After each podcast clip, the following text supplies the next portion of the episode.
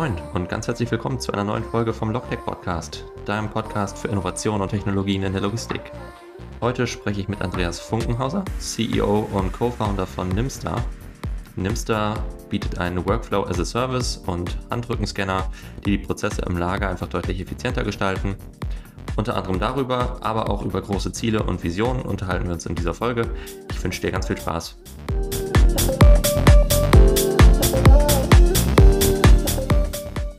Hallo Andreas, freut mich, dass du dabei bist. Hallo Steffen, vielen Dank für die Möglichkeit. Ja, sehr gerne, sehr gerne. Ähm, direkt zum Start hin würde ich sagen, erklär doch mal kurz mit deinen, deinen eigenen Worten, was macht ihr bei Nimster überhaupt? Wer seid ihr? Also wir können Intralogistikprozesse, in denen der Mensch im Einsatz, äh, Einsatz ist, bis zu 80 Prozent ähm, schneller machen, also effizienter machen, wenn man von einem Pistolenscanner oder einer Situation kommt, wo die Mitarbeiter einfach die Hände nicht frei haben mhm. weil wir mit Nimster und unserer Industrial Smartwatch die Möglichkeit haben, äh, die Informationen, die der Mitarbeiter halt für den nächsten Arbeitsschritt benötigt, ihm quasi auf diese, auf unsere Smartwatch zu übertragen. Und damit ist er quasi wirklich, sagen wir mal, digital geführt und kann damit halt auch weniger Fehler machen oder eigentlich haben Kunden, die machen, die haben eine Fehlerquote am Ende von null, wenn sie nur noch mit Nimster arbeiten mhm. und können halt bis zu 80 Prozent schneller arbeiten. Okay, das klingt ja schon mal auf jeden Fall sehr cool. Ähm, wann seid ihr gegründet? Wie, wie groß seid ihr mittlerweile? Ähm, aktuell sind wir 16 Leute im Team. Wir haben 2019 im April die Nimster gegründet und genau, dann haben wir zu Corona unser Produkt vorgestellt, was dann natürlich Fluch und Segen zugleich war. Einerseits konnten wir noch, hatten wir noch ein bisschen Zeit, ähm, das Produkt fertig zu entwickeln. Mhm. Und andererseits war natürlich das ohne Messern so am Anfang schwieriger als Startup. Ja, ja, weil einem einfach dann auch die Daten fehlen, ne? Ja, genau. Also Leadgewinnung ist bei uns wirklich, äh, Messen sind hier King. Also wir okay. stellen einfach fest, also die, Logimat war ja vor zwei Wochen ja. und äh, letztes Jahr hatten wir die erste und die sind beides so gut verlaufen, dass wir eigentlich das ganze Jahr an den Leads der Logimat arbeiten. Sehr schön. Das heißt, die, die reichen dann auch fast für ein Jahr, äh, wenn, man, wenn man da so ein Jahr auf der Logimat war? Genau, ja. ja. Also eher muss man dann im Sales aufbauen. Ja. Ja, tatsächlich sind da ja auch viele Leute irgendwie unterwegs, die nach, nach Innovation suchen oder auch speziell nach irgendwie Optimierung im Lager. Ähm, das ist ja wirklich eine Fachmesse im wahrsten Sinne des Wortes, weil die Leute halt wirklich aktiv auf der Suche sind, äh, was dann natürlich in dem Fall sehr schön ist. Ja, auf jeden Fall. Und ihr habt zu zweit gegründet, richtig? Genau, ähm, Florian und ich, wir haben uns im Studium schon kennengelernt. 2007 war das. Wir haben dann ein gemeinsames studentisches Projekt geleitet und haben uns dann eigentlich während dem Studium schon dafür entschieden, dass wir uns selbstständig machen und haben dann 2009 die AFR Engineering gegründet. Das ist ein Ingenieurbüro, wo ich mich äh, vordergründig um BMW äh, Motorentwicklung gekümmert habe. Und der Florian hat damals schon begonnen, für die Logistik Staplerterminals und robuste Hardware zu entwickeln. Okay, spannend. Also das habt ihr dann auch selbst produziert? Nein, sondern ihr habt die Entwicklung nee, das war rein, Genau, rein Dienstleistung auf der, äh, in der Entwicklung, rein Dienstleister.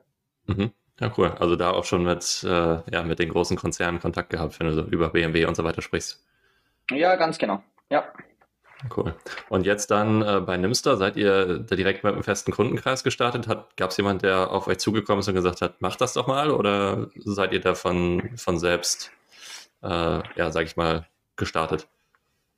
Genau, also sagen wir mal die Idee oder das, äh, die Idee von Nimster, von, sagen wir mal, Freehands-Prozessen in der, in der Interlogistik, wo Menschen im Einsatz sind, da ist eigentlich der Flo drauf gekommen, in dem Sinne, dass er als Dienstleister für damals so die Touch Systems ähm, als Dienstleister gearbeitet hat, daran auch viel Kontakt natürlich mit Partnern und Kunden hatte, weil da, die kundenspezifische Lösungen entwickelt wurden.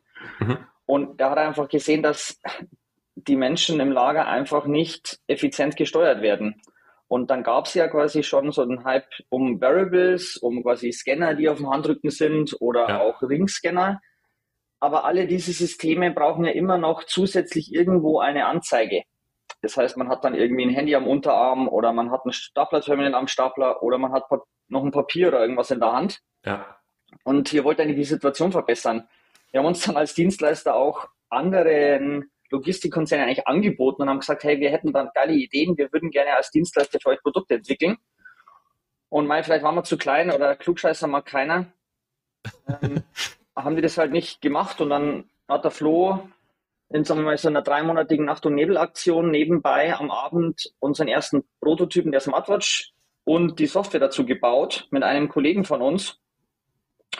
Und dann waren wir 2019 auf der Logimat, das war im Februar damals noch. Mhm. Und es war krass. Also wir sind halt zu so zehn Partnerfirmen, die der Flo kannte, gegangen. Und dann haben die natürlich gleich die Kunden hergeholt. Und wir hätten, also wenn wir fertig gewesen wären, würde ich mich, würde ich sagen, hätten wir echt tausende Stück verkaufen können auf der ersten Logimat. Und wir waren ja zu zweit und haben noch nicht mal gegründet gehabt. Und dann haben wir uns angeschaut und gesagt, hey, wir müssen uns jetzt voll darauf fokussieren. Wir müssen die, die Geschäftsführung oder auch die AFE Engineering, die es ja gab mit 25 Leuten, die müssen wir übergeben. Wir müssen den Nimster neu gründen, müssen Leute suchen und müssen das Produkt in Serie entwickeln. Und das haben wir dann 2019 gestartet.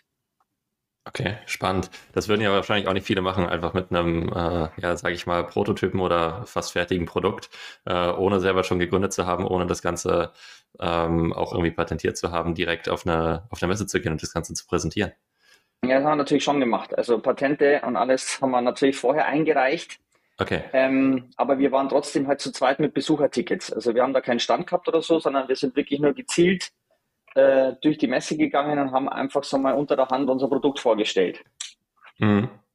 Und dann okay. kam da irgendwie dieser Hype. Also wir konnten, wir, wir sind über vier Partner gar nicht rausgekommen und die haben nur Kunden geholt und haben gesagt, hey, da sind Leute da, die machen was Cooles.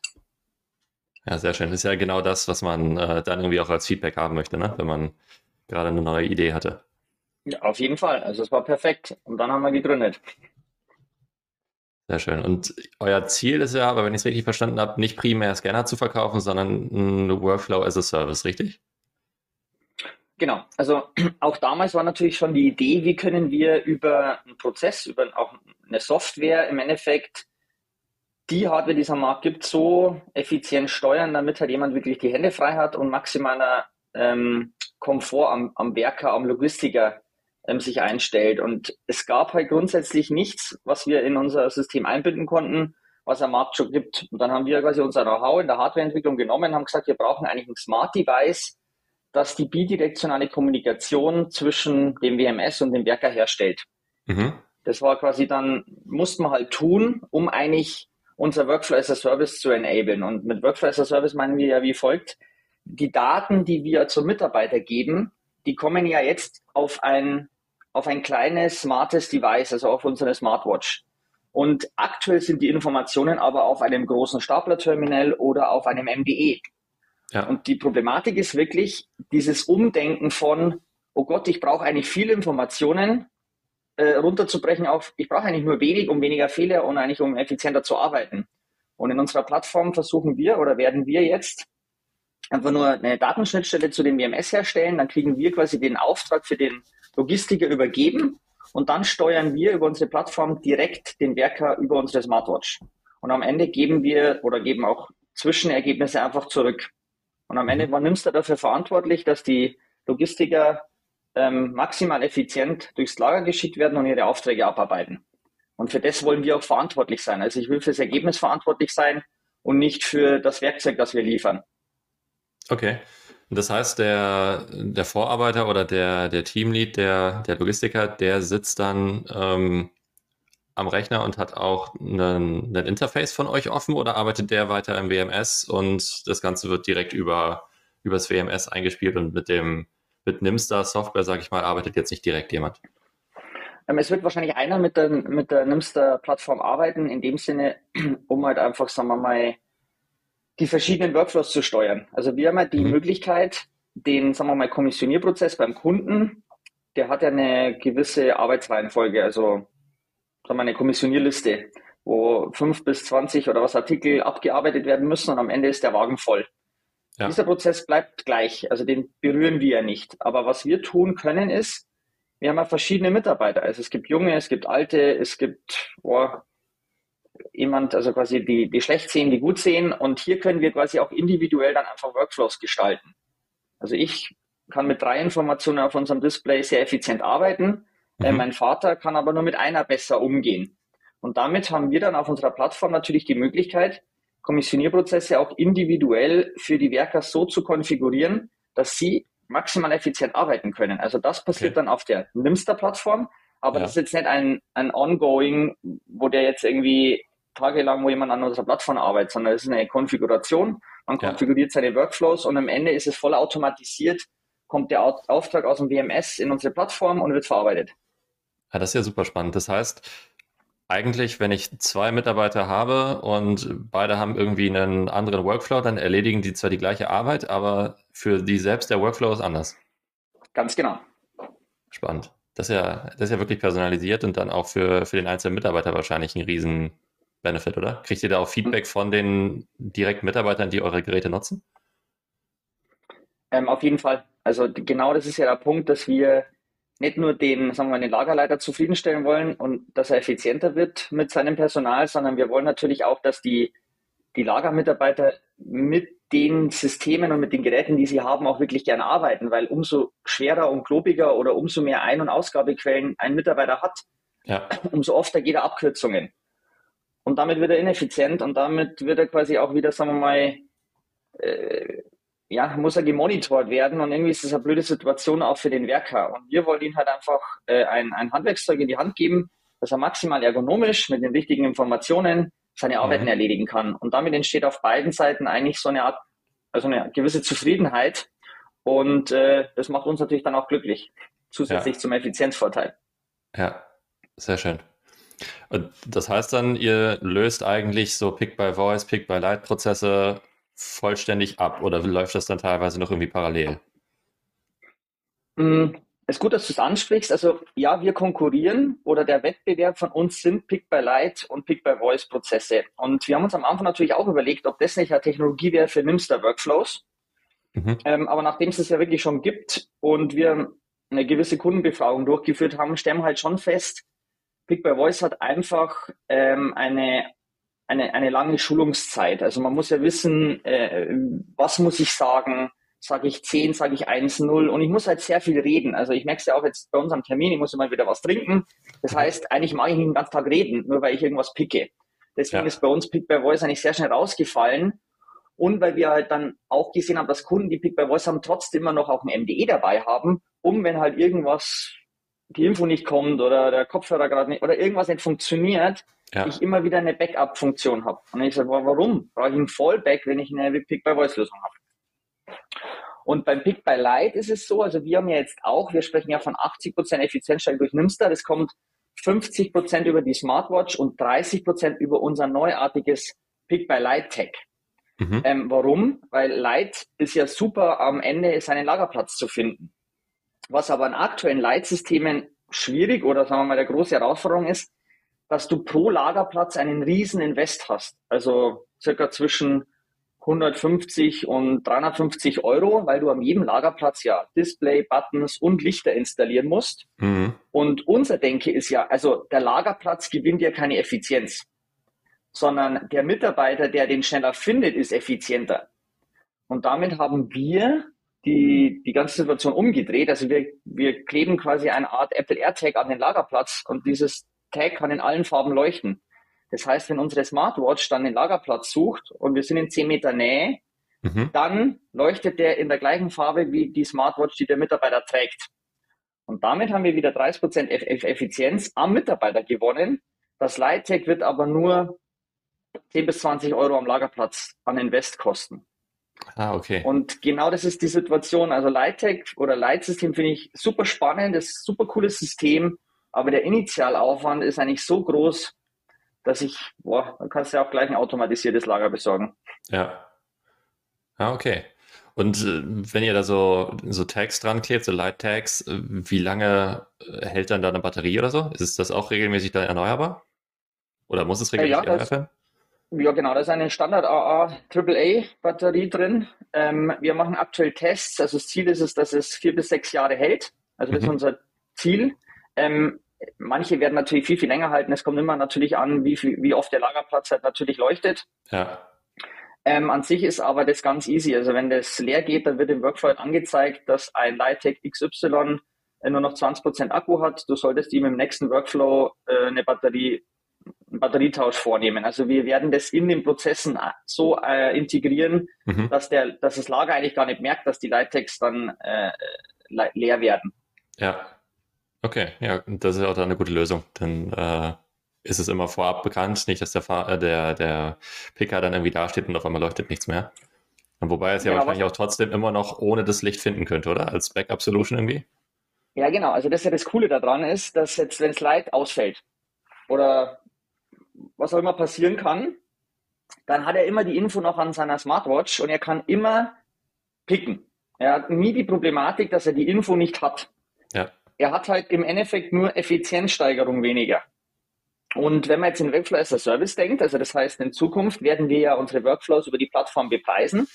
Und da wird natürlich der Standard-Workflow, also der Freehand-Workflow über die Smartwatch, der kostet halt dann Summe X pro Monat pro Werker. Mhm. Und für den Light gibt es einen Aufpreis. Das heißt, äh, wenn ich jetzt zum Beispiel 100 Werker habe und ich habe 50, die haben die Standardlizenz und 50 haben die Light, dann mhm. leuchtet halt auch nur bei den 50 dieses Light-Tag. Okay. Und somit kann ich individuell auch, sagen wir mal, Auslastung steuern, weil, muss ich schon sagen, also wenn ich genügend Lagermitarbeiter habe, kann ich ja natürlich so auch individuell Effizienzen hochschrauben, wenn eine High Season kommt. Ja. Also ich muss immer in Effizienz denken oder ich kann natürlich auch Mitarbeiter in Weiterbildungen geben und sie halt auch enablen, im Unternehmen noch einen größeren Mehrwert zu generieren, weil wir stellen einfach fest, es ist brutaler Fachkräftemangel und man findet die Leute eigentlich nicht. Also wir, ja, wir lösen halt dieses Problem mit auf. Ja. Das heißt im Prinzip für einen Kunden, der dann äh, mit Nimstar startet, der muss dann natürlich wahrscheinlich in die, äh, initial die, die Smartwatch ähm, kaufen, gehe ich von aus. Genau. Und dann hat er eben pro äh, Workflow ein, eine Summe X, die er zahlen muss. Genau. Okay. Spannend. Das ist ja auch ein äh, irgendwie durchsichtiges Modell oder ein transparentes Modell, ähm, wo, man, wo man einfach mitarbeiten und eben auch skalieren kann als ähm, Lagerbetreiber dann in dem Fall. Auf jeden Fall, ja.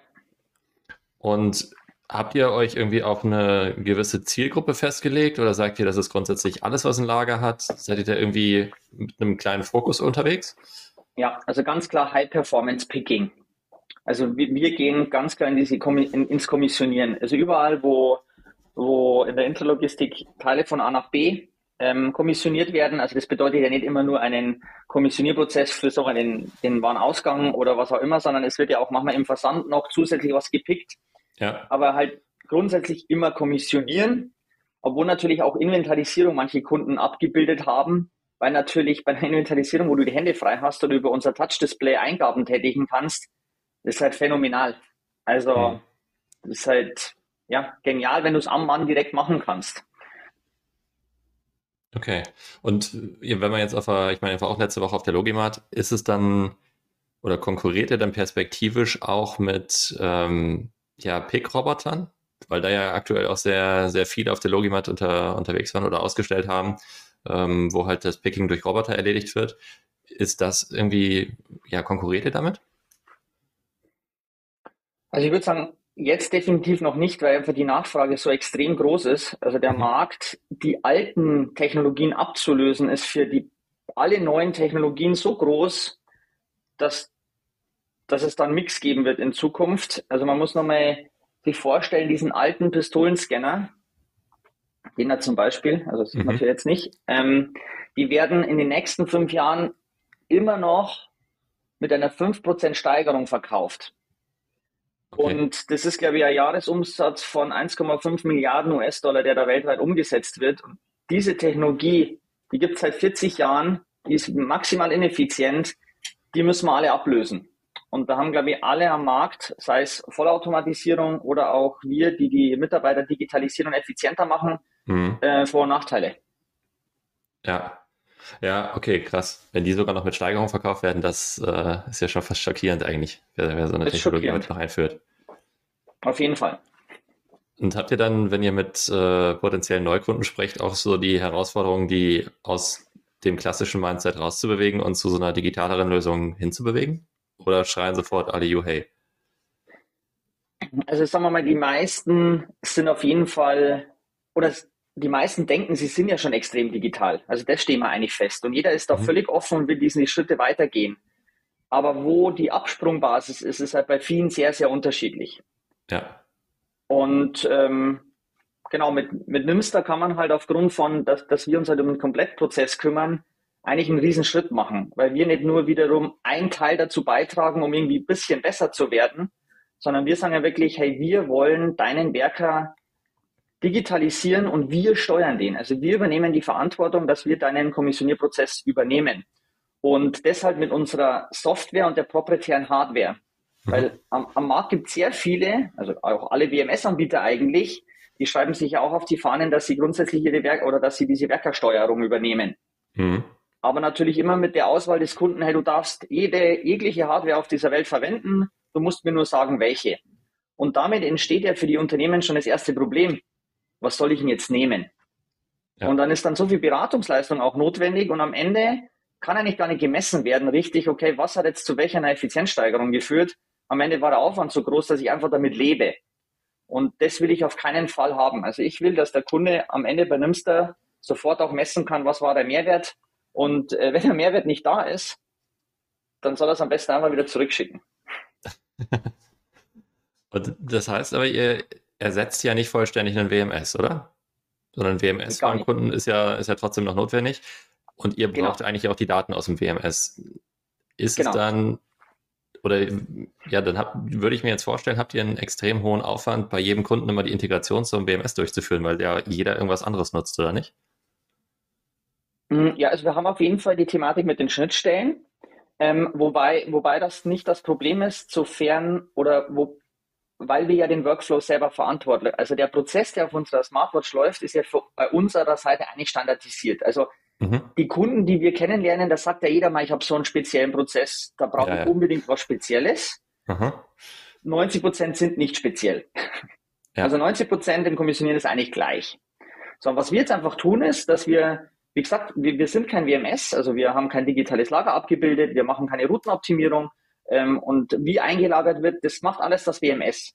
Aber was wir jetzt tun, ist, dass wir zum WMS oder zu den Anbietern sagen, ihr müsst jetzt keine Hardware integrieren, sondern ihr übergebt uns einfach euren Auftrag mhm. und wenn dann mit Werker gesteuert werden, dann tun das wir. Mit oder ohne Licht, wie auch immer, wir verantworten das und geben euch dann in einem gewissen, in einer gewissen Zeit einfach das Ergebnis zurück. Mhm. Und was wir jetzt eigentlich tun müssen, ist, wir müssen nur noch die Schnittstelle abstimmen. Wie bekommt unsere Plattform die Kommissionierliste? Ja. Fertig. Das heißt, ähm, ist es dann in der Regel die IT eures Kunden, die die äh, Integration vornimmt, oder ist es die der, der Warehouse-Anbieter, äh, der, der WMS-Anbieter?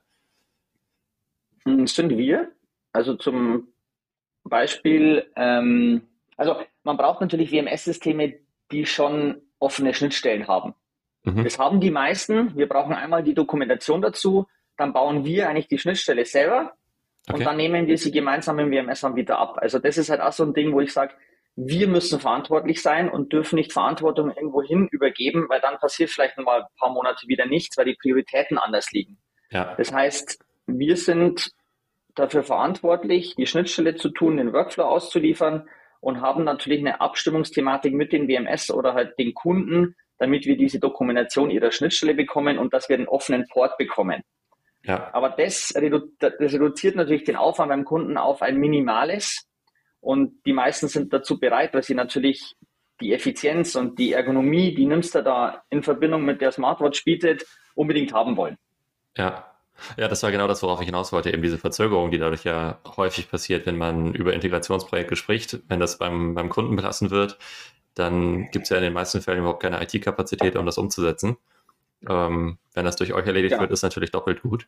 Ähm, ist dann aber auch schon so, dass der, die IT des Kunden euch irgendwie mal, mal durchleuchtet vorher, um zu sehen, wer, wer fängt denn da jetzt an, eine Schnittstelle zu mir aufzubauen? Oder also der Prozess ist dann ja wahrscheinlich schon noch ein bisschen zeitintensiver. Mhm, stelle ich, stellen wir gerade nicht fest. Also das okay. ist nicht die Thematik. Also man muss schon noch dazu sagen, also klar hatten wir immer die, die, die Vision, ähm, Prozesse zu verbessern. Wir haben aber 2020 ja schon begonnen, wir hatten die Smartwatch und wir hatten eine SDK. Und dann haben wir, sind ja wir auf Kunden losgegangen und der Kunde oder das WMS-System hat dann die Prozesse komplett selbstständig integriert, also hart gecodet, was bei uns auf dem Gerät draufstehen soll und wann. Mhm. Und da haben wir festgestellt, dass das ist halt ein Riesenpain.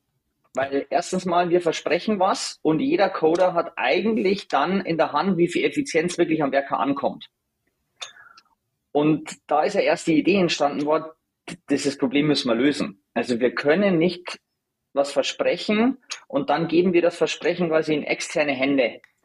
Und damit ähm, dieser Switch zur Software oder Workflow as a Service Plattform ist ja genau der, dass der Kunde es quasi den Prozess an sich nicht mehr integrieren muss, sondern wir müssen nur noch eine Schnittstelle abstimmen.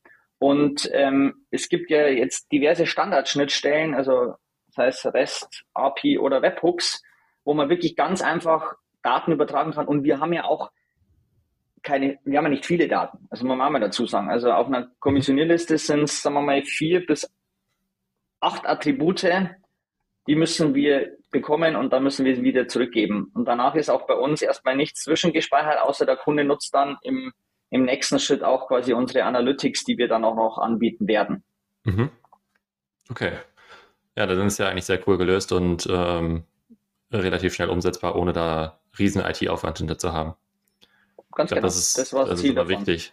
Ja, ja, ich glaube, das ist extrem wichtig, um, um dann wirklich auch den, äh, ja, die Optimierung beim Kunden voranzutreiben, weil ganz häufig wird gesprochen und dann stellt sich raus, okay, wir haben jetzt ein IT-Projekt und das IT-Projekt äh, hat keine Kapazitäten bereitgestellt und äh, dann schläft es wieder ein. Ähm, deswegen glaube ich extrem genau. wichtig, das Ganze schlank zu halten. Cool. Ganz genau. Und ich habe jetzt letztlich äh, oder kürzlich einen LinkedIn-Post von dir gesehen, äh, den ich sehr spannend fand, wo du unter anderem darüber sprichst, dass das Verfolgen der eigenen Vision ähm, statt der Blick auf den Wettbewerb extrem wichtig ist ähm, und unendlich groß zu denken, weil das Resultat automatisch kleiner wird. Ähm, fand ich sehr, sehr cool, weil ich glaube, wir denken sehr häufig extrem groß oder äh, denken, ja, wir hätten gerne eine, ein ganz großes Resultat, fangen dann aber an, das Ganze zu zerlegen und dann klein zu denken und dann fängt man halt am Ende an, einen kleinen Prozess umzusetzen. Und deswegen fand ich dein, deine Aussage da wirklich sehr cool zu sagen, ähm, denk unendlich groß, weil es wird automatisch kleiner. Wie, wie wendet ihr das bei Nimster an oder wie setzt ihr das bei euch um? Weil es geht ja schon los, überhaupt, wenn man eine Firma gründet. Also wenn du mit zehn Freunden oder Bekannten oder Familienmitgliedern sprichst und sagst, du hast eine Idee, du würdest da gern was machen, dann halten dich ja immer neun davon ab. Ja. Also da hast du ja schon eine extrem große Idee oder sagen wir mal, eine große Vision und neun halten dich davon ab.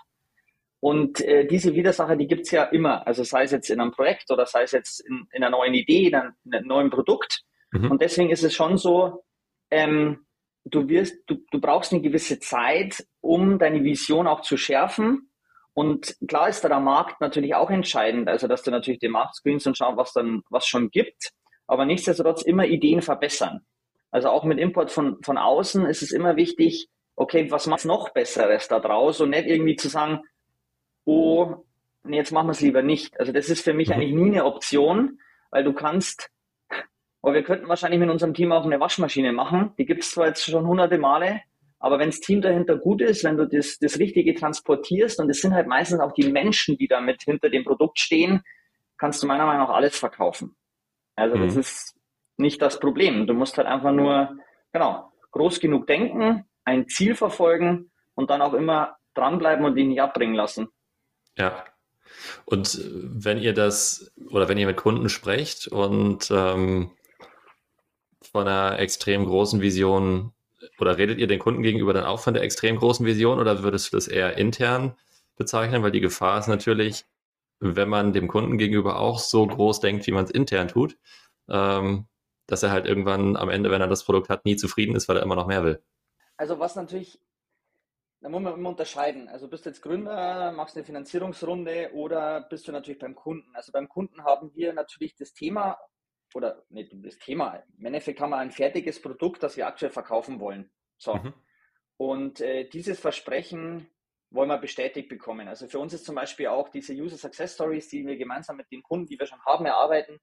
Das ist ja auch für die, die nächsten Kunden wahnsinnig wichtig, dass wir natürlich als, sagen wir mal jetzt schon fast schon immer Startup, also uns gibt es schon seit 2019, wir haben ja auch wirklich schon etablierte Kunden, dass du halt einfach auch das nochmal bestätigst mit der Skalierung des aktuellen Produkts.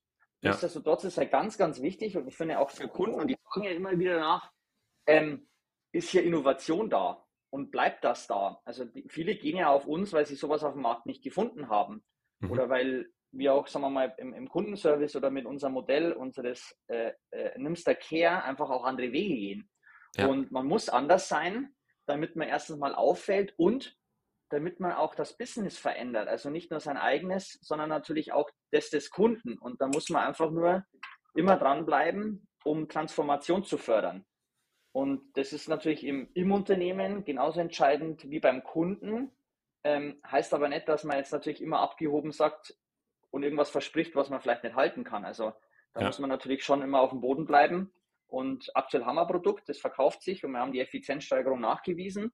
Und jetzt versuchen wir halt immer uns stetig zu verbessern und natürlich zu skalieren, weil mein, An mein Anliegen ist es natürlich, ich will, dass viel mehr Menschen in den Genuss kommen, diese Effizienzsteigerung am Menschen oder am Werker zu erleben.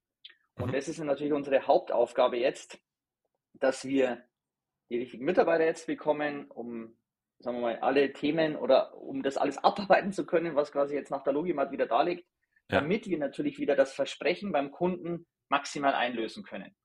Ja. Ja, dazu habt ihr ja auch kürzlich eine, eine Crowdfunding-Kampagne gestartet, ähm, die auch, glaube ich, ziemlich gut gelaufen ist und so, wie ihr es euch vorgestellt habt, oder? Ja, ja, das war wirklich sehr, sehr cool. Also wir haben über Companisto eine Runde gemacht im Anfang Januar. Ähm, vielleicht aber noch mal ein bisschen ausgeholt, wie wir überhaupt dazu gekommen sind. Also Florian und ich haben ja aus dem, aus dem Ingenieurbüro der AF Engineering raus die Nimster gegründet und haben bis 2022 alles selber finanziert. Also erstmal ähm, querfinanziert und Florian und ich haben privat ja eine Ex also sehr viel Geld investiert, mhm. weil wir natürlich immer die Typen waren oder immer auch noch sind, wir machen halt. Also wenn wir Potenzial sehen und die Möglichkeiten haben und sie vor uns liegen, dann ergreifen wir das immer. Und so haben wir das auch getan, bis zum Punkt, wo halt einfach Corona lang gedauert hat, wo lange Zeit keine Messen waren, wo wir mhm. trotzdem mhm. wussten, wir mussten einfach weiterentwickeln, wir brauchen die Plattform. Ähm, haben wir jetzt so ein bisschen Zeitpunkt dann natürlich machen können und irgendwann war es dann so, okay, wie stellen wir natürlich jetzt die Finanzierung der nächsten Jahre auf? Und das war dann ab 2022, so im März hat man dann die ersten Business Angels, die wir ins Boot holen konnten. Das haben wir ein paar aus München gewonnen, die wirklich extrem wertig sind. Also man muss schon sagen, man, man schärft damit natürlich, also man geht aus dem Produkt raus. Also vorher waren wir ja nur Produkt, waren nur geil, was ja. tun wir da, geile Smartwatch, coole Prozesse und eigentlich wirklich nur Kunden zufriedenstellen.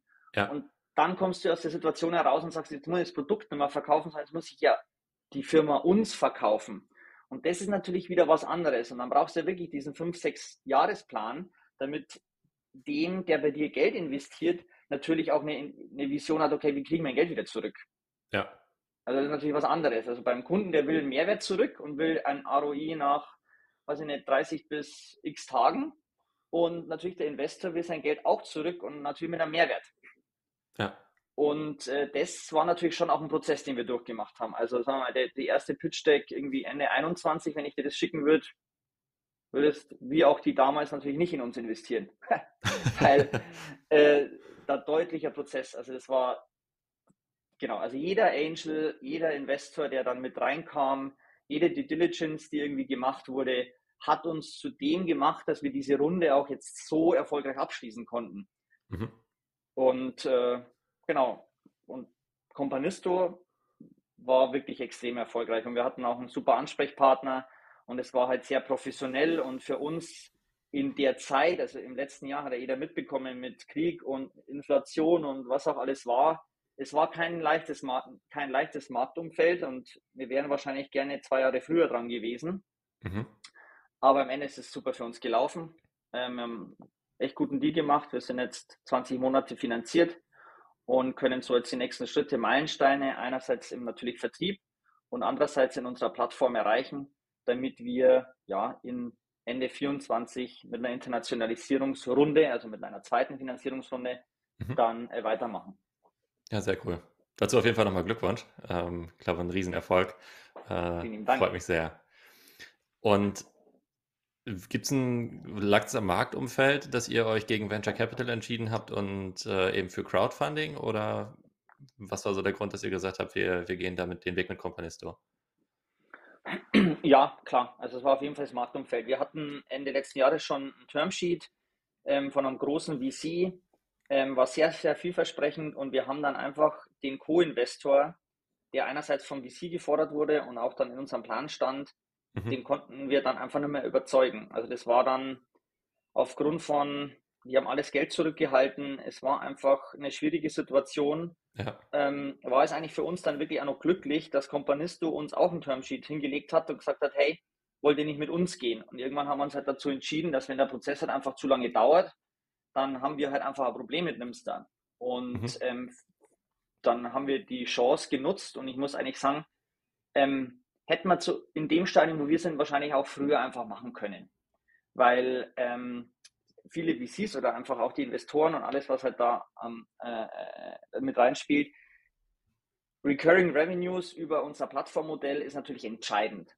Wir hatten unsere Demo-Plattform, wir hatten das alles, aber wir hatten halt im Endeffekt noch keine Kunden auch live bedient. Und das war eigentlich so der Hauptknackpunkt. Wir natürlich jetzt äh, daran arbeiten, dass wir Ende des Jahres auf unserer Plattform einfach User haben, wo wir ja. den Mehrwert äh, direkt messen können und wo wir dann in dieser Workflow as a Service in die Skalierung gehen. Mhm. Und dann ist auch der beste Zeitpunkt, um halt auch nochmal mit größeren VCs ähm, ins, ins, Gespräch zu gehen und um dann wirklich äh, groß zu skalieren. Ja, sehr schön. Und du sagtest eben schon, ähm, ihr wollt jetzt ja auch weiter wachsen. Ihr habt jetzt schon einige Stellen, die ihr unbedingt besetzen müsst, um ähm, ja, eure, eure Kunden zu bedienen und auch jetzt das von der Logimat abzuarbeiten. Ähm, magst du die Gelegenheit kurz nutzen und irgendwie ein paar Stellen, die bei euch essentiell sind, wo ihr gerade besonders auf der Suche seid, ähm, mal kurz zum Besten geben?